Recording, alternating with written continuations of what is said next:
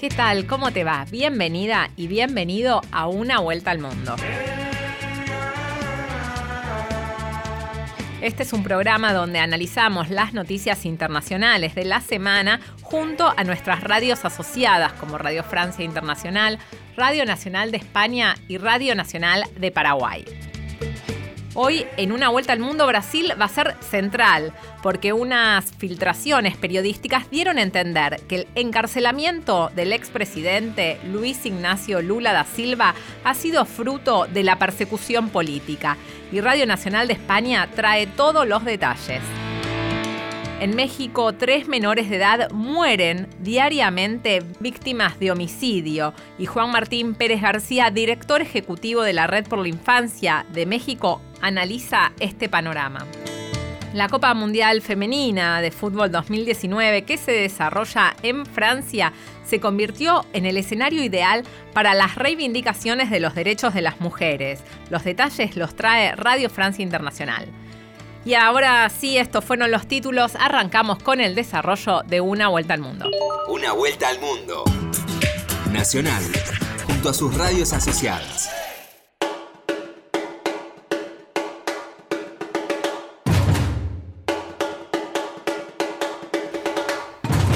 En Brasil, revelaciones periodísticas pusieron en jaque la investigación Lavallato, esa que mandó a la cárcel al expresidente Lula da Silva en abril de 2018. Esto porque el portal de Intercept publicó mensajes que plantean dudas sobre la imparcialidad del fiscal del caso del TAN Dalón y del ex juez Sergio Moro, autor de la condena en primera instancia. Los intercambios entre el magistrado y el coordinador del Lavallato muestran la aparente intención de perjudicar políticamente a Lula para impedir su vuelta al poder. Una vuelta al mundo. Nacional, junto a Radio Nacional de España. Brasil es un país hoy convulsionado por la política, tremendamente polarizado entre quien manda hoy, el ultraconservador Jair Bolsonaro, y el pasado de izquierdas encarnado por el expresidente Luis Ignacio Lula da Silva, hoy en la cárcel. Precisamente sobre su condena hay una gran polémica tras la publicación de unas supuestas conversaciones mantenidas entre el juez del caso y hoy ministro de Justicia, Sergio Moro, que parece indicar al fiscal qué pruebas presentar y cómo buscar la forma de acusar a Lula. Vamos a conocer cómo está la situación en el país. Hablamos con Esther Solano, que es profesora de la Universidad Federal de Sao Paulo y además ya casi una vieja conocida de cinco continentes. Esther, ¿qué tal? Bienvenida. Hola, María. Hay que decir que esos mensajes han sembrado la polémica, Esther, porque son comunicaciones que forman parte de la investigación del caso contra Lula. Hay conversaciones en las que el juez, ex juez Sergio Moro le da indicaciones al jefe de fiscales de la causa y además, bueno, en esas conversaciones hay pruebas que se plantean como débiles y, y se lamenta no poder hacer más. ¿Qué revelan estas filtraciones? ¿Qué han revelado? ¿Qué información dan? Fundamentalmente dos cosas. La primera, que hubo una relación muy promiscua entre la fiscalía y la magistratura que llevaba el caso, entonces cosa que evidentemente viola pues los códigos de ética y viola incluso la propia constitución brasileña, ¿no? Y luego otro dato que ha sido fundamental y que ha levantado la pólvora en Brasil ha sido que en las propias conversaciones que se han filtrado eh, aparece muy claramente pues que la condena contra Lula estaba sentada en cuestiones muy frágiles y que había todo un componente político, que es un poco lo que el PT viene denunciando hace años. Los abogados de Lula salieran diciendo que la verdad que se estaba haciendo público básicamente lo que ya se venía denunciando es la politización de toda la operación. Finalmente, Esther, ¿cuáles fueron las pruebas que sirvieron para encarcelar a Lula?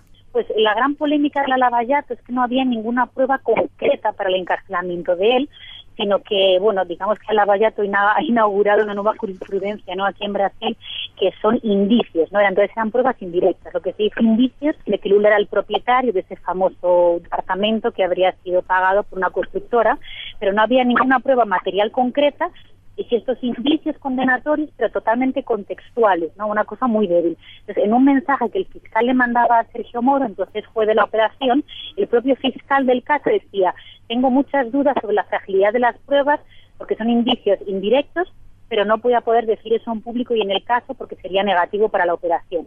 Entonces, bueno, pues deja bastante claro un poco el fraude, ¿no? Sobre el que se ha construido todo. Según las leyes brasileñas, obviamente un juez nunca puede ser parte de una investigación para mantener su imparcialidad. Sin embargo, Moro en las eh, conversaciones, bueno, pues dice a los fiscales que deben buscar pruebas, testigos para hacer más creíble el caso. No se conforma además con lo que hay. Quiero preguntarte, Esther, por las reacciones. Hemos visto a Bolsonaro rehuir las preguntas respecto al caso. Incluso Moro eh, ha dicho que los falsos escándalos no van a frenar su misión de luchar contra la corrupción en el país.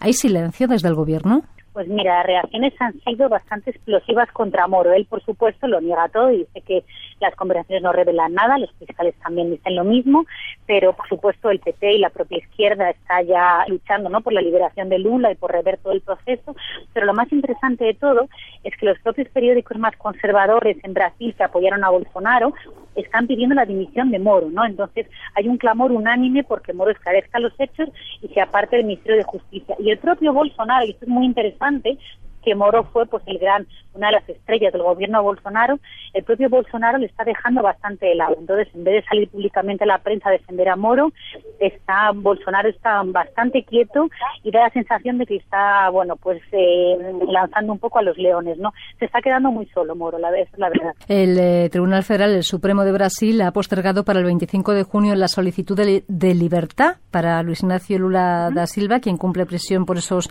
supuestos actos de eh, corrupción. Esther, quien ha acusado esta petición, ¿cómo se tiene que desarrollar el proceso? Eh, es decir, ¿de aprobarse su liberación sería inmediata o no? Pues efectivamente, en Brasil el Tribunal Supremo se divide en dos grupos, ¿no? El grupo número uno, el grupo número dos de jueces, y el grupo número dos de los jueces son cinco jueces, pues este grupo de jueces decidió que se tenía que votar por todo el plenario, que son los 11 jueces del Tribunal Supremo, ¿no? Eh, los abogados de Lula ya habían, eh, ya habían emitido un recurso del Tribunal Supremo cuando Sergio Moro fue nombrado ministro de Justicia, diciendo que el proceso de contra Moro, pues, contra Lula estaba claramente comprometido, porque el nombramiento de Moro como ministro de Justicia pues llamaba la atención ante la politización de la operación Lavallato, ¿no? Entonces ya estaba ahí ese proceso, se había parado, llega otra vez a las manos del STS y ahora vamos a esperar a que el plenario se pronuncie, pero varios jueces ya em, del Tribunal Supremo han indicado han dicho además eh, cuestiones, eh, declaraciones bastante duras contra Moro y bueno, pues podemos tener una sorpresa, quién sabe, ¿no? Está todo el mundo aquí con la respiración contenida, ¿no? ¿Cómo pueden marcar estas revelaciones los próximos meses en Brasil y sobre todo si Lula realmente sale a la calle? Em, bueno, desde luego eh, cabe pensar en la cabeza de Moro. No sé si la gente pediría ya la cabeza de Bolsonaro y, habría una crisis de gobierno eh, y una mirada ya puesta en un adelanto de las elecciones o no. Como porque claro, hay que pues decir que Bolsonaro ganó Esther creo que con un 55% de los votos, ¿no? Exacto, Mira, yo creo que ahora eh, tenemos que esperar un poco las próximas revelaciones porque lo que parece es que de momento el periódico Intercept, que ha sido el periódico que ha soltado estas revelaciones, ha soltado solamente una pequeña parte de todo el material que tienen de la filtración. Entonces estamos esperando próximos capítulos, ¿no? Porque parece que hay material bastante explosivo, ¿no? Entonces lo que puede pasar, pues desde luego los fiscales del caso ya está, ya ha habido varias peticiones para apartarlos, puede ser que sean apartados eh, Moro sí que es cierto que tiene una vida ahí útil bastante corta y esto pues está claro que le ha damnificado muchísimo a Bolsonaro, ¿no? Que ya tiene un gobierno muy frágil, muy inestable, que no consigue de hecho pasar ninguna reforma porque no tiene el apoyo del Congreso, entonces esto va a ser un palo bastante duro, ¿no? Si Lula saliera a la calle, bueno, pues eso, es, la fuerza explosiva política de Lula es enorme, porque además es una cosa muy curiosa. Eh, las últimas entrevistas que Lula ha dado en la cárcel le hemos visto, hemos visto a un Lula muy resuelto, eh, con mucha energía, muy fuerte y que va por todas, ¿no? Entonces sería un escenario totalmente diferente. Lo que está claro a día de hoy es que esto favorece la retórica del, de la persecución política, favorece al campo de izquierda y desde luego es una herida que Bolsonaro va a acusar bastante fuerte. Pues Esther Solano, profesora de la Universidad Federal de Sao Paulo, muchísimas gracias por estar en Cinco Continentes, como siempre. Un saludo desde Madrid. Gracias a vosotros. Hasta la próxima. Hasta la próxima. Una vuelta al mundo por la radio de todos.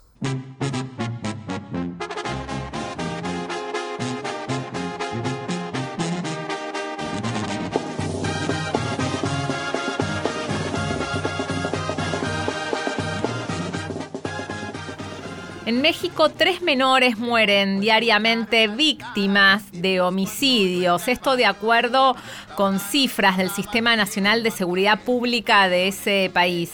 Y una realidad, la verdad, que cruel a la que se enfrentan los niños debido a la crisis de violencia que atraviesa hace ya muchos años México. Y solo en el primer trimestre de este 2019 se registraron 285 homicidios dolosos en los que las víctimas fueron menores de edad, entre 0 y 17 años. Para meternos en esta cruel realidad mexicana, tomamos contacto con Juan Martín Pérez García, director ejecutivo de la Red por los Derechos de la Infancia en México. Bienvenido, Juan Martín Pérez García, aquí una vuelta al mundo. Gracias por esta oportunidad. ¿Por qué los chicos son tan vulnerables en su país, en México? Bueno, eh, es importante contextualizar que llevamos 13 años de una guerra contra el crimen organizado que ha sido fallida y que pues ha llenado nuestro país tristemente de un baño de sangre. Más de 250 mil personas han sido asesinadas en esta guerra contra el narco y contra el crimen, de los cuales más o menos 16 mil son niños, eh, niñas y fundamentalmente adolescentes la estadística que ha comentado de tres eh, niños, niñas y adolescentes que diariamente son asesinados, eh, debo de agregar otra terrible, que son cuatro desapariciones diarias, eh, con un acumulado hasta ahora de aproximadamente 40 mil personas desaparecidas en general y 7 mil niños, niñas y adolescentes. Y nos habla claramente de desprotección. Tenemos una crisis de derechos humanos donde el Estado ha, perdido su capacidad para garantizar la vida, la integridad y la propiedad de todos los habitantes. Eh, esto hace que particularmente las personas adolescentes sean las más frágiles en esta desprotección que estamos viviendo y obviamente pues más allá de los esfuerzos que hacen las familias, ocho de cada diez familias ya no dejan salir a sus hijos e hijas a la calle por miedo a la inseguridad eh, con toda esta evidencia, digamos, y datos, eh, pero ello no frena de ninguna manera el riesgo que están enfrentando eh, particularmente adolescentes de 15 a 17 años de edad. ¿Y por qué son más vulnerables los adolescentes? Yo creo que hay varios factores. Uno de ellos es que em, en nuestro país tiene todavía esta cultura de pensar que la responsabilidad de los niños, niñas y adolescentes es exclusiva de la familia el Estado no asume eh, que es su responsabilidad también. Eh, otro elemento es que los marcos de ley y los programas públicos se priorizan hacia otros segmentos de edad y no a los adolescentes y quedan en un limbo porque tampoco las políticas de juventud les consideran. Y un tercer elemento sin duda es la edad, es cuando más, eh, digamos, están construyendo su autonomía, su identidad, y esto les lleva a tomar distancia de su familia, sus grupos comunitarios, eh, incluso cierta actitud temeraria, eh, que es aprovechada claramente por grupos criminales para eh, poderlos vincular o incluso atacar. Claro, y también la falta de oportunidades, ¿no? De estudios, de, de, que se generen otro tipo de trabajos que llevan a los chicos quizás a meterse en estas zonas peligrosas. Efectivamente, sí, de hecho tenemos una a los 16 años eh, en, México tienen que pasar los, los adolescentes y eh, personas jóvenes a la educación media superior. Cada año perdemos al 25% de todas y todos ellos porque no hay espacio, no hay escuelas. Hay que destacar que 8 de cada 10 de los que no continúan eh, estudios o actividades económicas son mujeres. Y esto obviamente se asocia a embarazo temprano, eh, digamos, hasta hace poquito eh, matrimonios tempranos, ya esto logramos fuera prohibido, eh, pero obviamente esta desprotección eh, que se da por la desigualdad, por su condición de edad y la fragilidad del Estado, pues crea, como se diría coloquialmente, la tormenta perfecta para un desastre.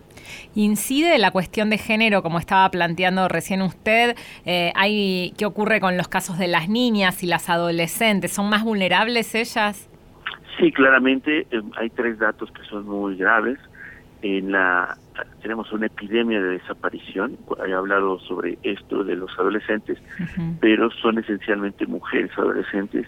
En la, digamos, en la gráfica poblacional es muy evidente cómo es aguda en el segmento de mujeres de 13 a 17 años de edad.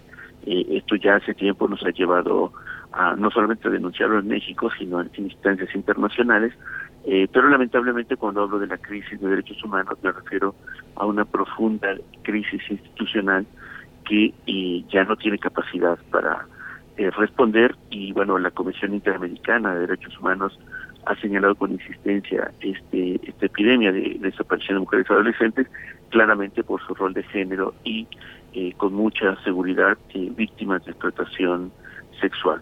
Eh, otro elemento, sin duda también que lo muestra, es el trabajo infantil de eh, casi 3.2 millones, 500 mil eh, de estos datos o de personas que están en trabajo doméstico y son fundamentalmente eh, mujeres adolescentes. Y lo vinculo porque eh, tristemente esta condición de desigualdad, de trabajo, de estar fuera de, la escuela, también las convierte en, digamos, empresas de abusos y de desaparición o homicidios o feminicidios. El 10% de todos los feminicidios eh, que ocurren en nuestro país eh, son de niñas y fundamentalmente adolescentes. Cada mes son al menos eh, oficialmente registrados nueve feminicidios de mujeres adolescentes. Como usted está planteando, Juan Martín Pérez García, director ejecutivo de la Red por los Derechos de la Infancia en México, este tema de la violencia y de los homicidios de los menores no es nada nuevo eh, en México, pero sí es algo constante que se viene incrementando eh, en la última década. Es muy difícil eh, generar acciones de gobierno para frenar este tema. Pues yo creo que eh, nos falta, además de voluntad política, porque eh, son un segmento de población invisible, aun cuando representan el 32% de la población, casi 40 millones de ciudadanos y ciudadanas son invisibles, no son una prioridad política. Actualmente para este gobierno eh, es un tema que está fuera de su agenda. Lo fue también el anterior, y, o sea, no importa el partido político ni el gobierno, esto es una constante. Eh, segundo, creo que es importante destacar también que necesitamos eh, que se cumpla la ley, particularmente con el Sistema Nacional de Protección Integral de Niños, Niñas y Adolescentes, que se logró en 2014 con la Ley General de Derechos de Niños, Niñas y Adolescentes. Y este mecanismo de coordinación de alto nivel ha sido desnegado, eh, poco atendido. Eh, el pasado 30 de abril en México se celebró el Día eh, del Niño y la Niña, se celebró también la cuarta sesión de este Sistema Nacional de Protección Integral y el presidente eh, canceló su participación para organizar un desayuno y repartir globos y juguetes. Entonces, claramente es una falta de voluntad política, es un tema no priorizado y por otra parte, eh, asumir también que los propios niños, niñas y adolescentes no son escuchados ni, ni son atendidos como ciudadanos y nuevamente pues esto los deja en mayor desventaja. Y hay otro tema que se suma aquí, que es muy grave, que es la impunidad, porque cada 100 carpetas de investigación donde las víctimas son niñas o niños, solo hay una sentencia condenatoria y esto hace que sea mucho más difícil poder combatir este tema. Efectivamente, y agradezco retomar esto porque nos habla de literalmente eh, toda la cadena de eh, responsabilidades que permitirían garantizar la protección de niños, niñas y adolescentes, encontramos omisión dolosa, particularmente lo que corresponde a la eh, prevención de, los hechos delictivos y en lo que sería la procuración de justicia. En este apartado, la falta de, eh, digamos, pericia, incluso también eh, la corrupción, se agrega a que las carpetas de investigación sean mal integradas, o no se integren o se cambie el tipo penal, por ejemplo, en lugar de feminicidio, eh, que debería de pues prender focos de alerta, se están etiquetando como homicidio doloso. Eh, esto es una manipulación de la estadística criminal eh, con fines mediáticos y políticos. Y por otra parte, cuando llegan ya al, proceso judicial con estas carpetas de investigación mal integradas o vicios por corrupción, Los jueces, eh, que también por supuesto no están exentos de corrupción o, falta de enfoque, eh, generalmente suelen ser benévolos en las sentencias, porque la voz de los niños y las niñas tiene menos peso que la de un adulto, por ejemplo, en casos de abuso sexual, cuando ocho de cada diez de estos abusos suceden en contextos familiares o iglesias o centros deportivos y hay un altísimo nivel de impunidad. Menciono como ilustración terrible el abuso sexual o la violencia sexual, pero en general nos ocurre en mayor parte de los casos. Eh, esto, insisto, que en términos de que al, digamos de cada 100 carpetas de investigación solo una tenga algún tipo de sentencia, esta impunidad anima, estimula a que se puede dañar a los niños y a las niñas sin ningún tipo de consecuencia. Juan Martín Pérez García, director ejecutivo de la Red por los Derechos de la Infancia en México, le agradecemos este contacto con Una Vuelta al Mundo aquí en Radio Nacional de Argentina. El agradecido soy yo, gracias. Una Vuelta al Mundo, con la conducción de Cecilia Biguan.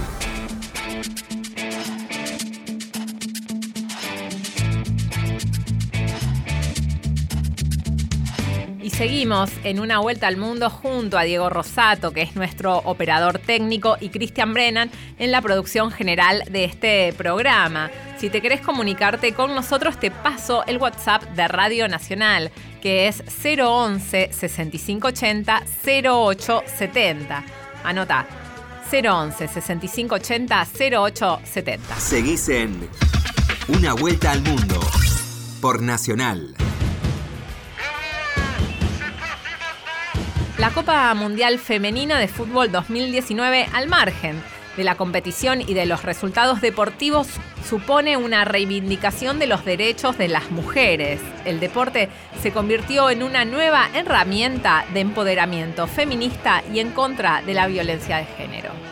Una vuelta al mundo. Nacional, junto a Radio Francia Internacional. Afa, decime qué se siente. Que te Son las 4 de la tarde en los aledaños del Estadio del Parque de los Príncipes. Poco a poco, este rincón, perteneciente al burgués Distrito 16 de París, se empieza a llenar de banderas albicelestes mientras deambulan los primeros espectadores que acudirán al histórico empate a cero entre la selección de Argentina y Japón. Entre las más madrugadoras distinguimos a una de las personas que más ha promovido el fútbol femenino en América Latina, una mujer que es una personalidad del deporte en Buenos Aires y que escondida entre la multitud esboza una sonrisa fruto del ambiente que se ha generado a la entrada del estadio. Ella es Mónica Santino, una de las primeras jugadoras reconocidas en América Latina, hoy entrenadora y directora de un proyecto en la Villa Miseria del centro de Buenos Aires, Villa 31, donde las mujeres practican el fútbol desde hace ya 10 años. Vengo por una invitación de un estreno de un documental de unas compañeras francesas. El documental se llama Little Miss Soccer y ellas eh, filmaron distintos proyectos de fútbol de mujeres alrededor del mundo y estuvieron en Argentina y filmaron nuestro proyecto. Yo soy exjugadora, soy directora técnica y con un grupo de compañeras tenemos un proyecto de fútbol de mujeres en un barrio, en Retiro, en Buenos Aires, y usamos el fútbol como una herramienta de, empoderamiento para las chicas, en contra de la violencia de género y demás. Bien ahí, no, sin miedo, dale, dale, sin miedo, vamos. Little Miss Soccer ya se puede visionar a través de la plataforma YouTube, una serie de reportajes que destapa la verdadera esencia del fútbol femenil por todos los rincones del planeta. Un aperitivo que viene a saciar las horas muertas de un mundial que está confirmando el auge e interés de esta disciplina deportiva. Creemos que este es el mundial de las reivindicaciones para las mujeres, más allá del resultado deportivo, ¿no? Vine a ver el primer partido por, también por invitación, el de Francia, el debut, y salimos muy emocionados. Eh, cuando escuchamos todo el estadio cantando el himno por una representación femenina, nosotras no estamos acostumbradas a eso. Entonces realmente fue muy emocionante y creo que hay un cambio, hay un cambio cultural que ya se viene como gestando hace unos años y que en este mundial se está como plasmando. Por eso creo que es un mundial donde entra a jugar la igualdad y las reivindicaciones. Vosotras necesitabais del fútbol y el fútbol os necesita a vosotras, en cierta manera, para recuperar esa esencia. Completamente. Creo que somos una gran entrada de aire fresco y, que venimos un poco a renovar eso, que los, los, hombres no nos tienen que ver como una amenaza, sino más bien como una colaboración para lograr que siga prevaleciendo el juego por arriba de los intereses del negocio. Y creo que eso es bueno para los futbolistas varones también, agobiados por contratos, agobiados por presiones y lo que espero es que la selección argentina, más allá del resultado, no retrocedamos en todas las cosas que hemos avanzado. Cada selección crece en un mundial, cada una a su manera, a su potencial y para vosotros esto es un paso de gigantes porque es un año súper importante haber llegado a este mundial y tener un poco más el reconocimiento de la AFA. Vosotros sí que estáis experimentando, eh, yo creo que el momento mm, más notorio ¿no? de, de, ese paso. Completamente, yo voy a cumplir 54 años en una semana y cuando jugaba al fútbol en AFA no hubiera imaginado esto nunca. Entonces creo que sí, que hay una diferencia enorme que la tenemos que cuidar y que es como un partido que recién empieza. Estamos apenas logrando algunas cosas y tenemos que seguir en ese camino, pero sí, es realmente glorioso para nosotras porque este es un grupo que hace un año solamente estaban pidiendo que las escuchen, haciendo la foto del topollillo como Riquelme. Y un año estamos acá. Eh, así que eso es grandioso y lo tenemos que contemplar como toda una parte del proceso y no caer en las cuestiones resultadistas, que es lo que le pasa al fútbol de varones. Te vuelves a Argentina por lo menos feliz, ¿no? Muy, sí, no, no, muy feliz porque ha sido una experiencia única y recomendar muchísimo el documental de las compañeras, se llama así, Little Miss Soccer, y la verdad que vale la pena porque está recuperando este espíritu y la lucha de las mujeres y el feminismo. De vuelta a la capital argentina, Santino observará la competición desde lejos, pero a través de una óptica mucho más positiva, sea cual sea el resultado de su querida selección quedará satisfecha ya que vio en sus propios ojos que el desarrollo de este Mundial en Francia está siendo la mayor victoria para potenciar de una vez por todas el fútbol femenino planetario. Para RFI informó Carlos Pizarro.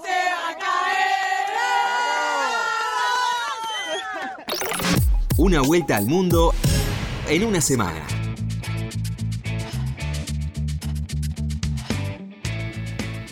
Finaliza una vuelta al mundo. Nos reencontramos con vos la semana próxima.